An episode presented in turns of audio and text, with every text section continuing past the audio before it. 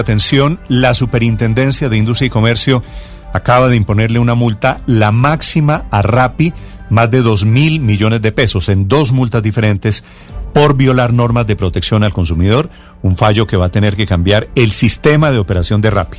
Felipe, usted que es, era tan amigo de Era. Rappi, esto va a tener efectos profundos en el sistema de servicio de Rappi. Víctor Grosso.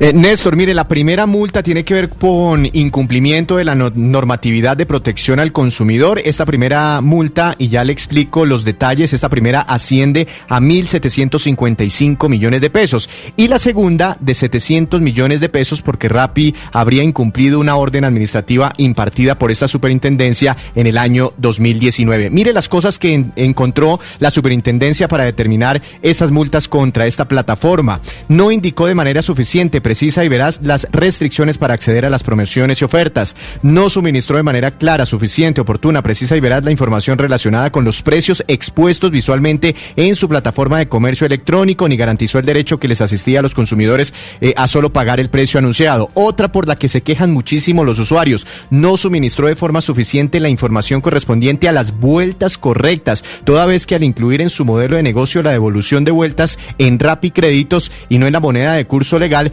estaba obligado a informar suficientemente dicha disposición a efectos de garantizar la información mínima para la adopción de decisiones de consumo razonables e informadas. Otros, otras indicaciones, por ejemplo, no garantizó el derecho que les asistía a los consumidores de recibir productos y servicios con calidad, encontrándose probadas fallas en la prestación de los servicios eh, postventa, tales como demoras en la entrega de los pedidos, cancelación de productos, no aplicación de cupones, no, no devolución del dinero, en fin, son muchos de los argumentos, razones que encuentra la superintendencia para esta mega multa, la más alta contra una plataforma hasta el momento. en. Básicamente esto significará, mm, eh, Felipe, cambiar muchas cosas en la operación, en el diario de Rappi. Por ejemplo, va a tener que dar vueltas, va a tener que aceptar devoluciones En no- plata, no en no más los. Rapicréditos. Exactamente. De hecho, la superintendencia Néstor está diciendo que le da 30 días adicionales para que cumpla esto que hoy está sancionando. Pero el fondo de todo esto, Néstor, tiene que ver luego de que se comprobara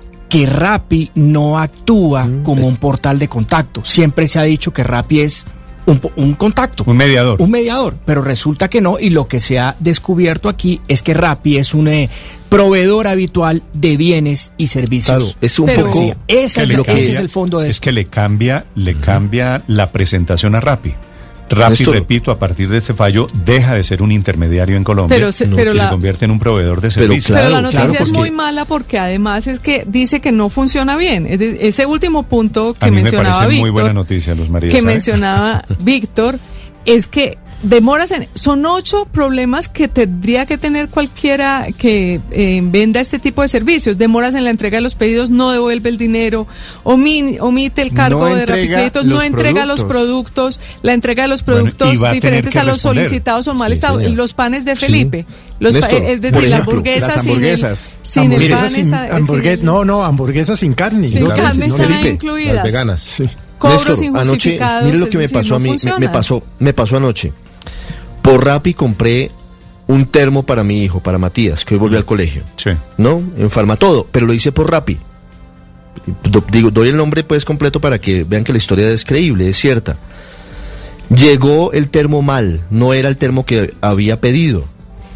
Y la solución de Rappi es, ah, no, le devolvemos en Rappi Créditos. Si usted quiere la plata, pues tiene que eso ir hasta acaba. Farmatodo Volver a, que le devuelvan la plata. Ricardo, eso se acaba Sí, porque señor. Rappi a partir de este fallo tendrá que tomar medidas de manera que si el termo, Felipe, o su hamburguesa Sí. no llega, si le llega la hamburguesa sin carne, Rappi tendrá que devolverle la plata, no más el cuento de los Rappi créditos.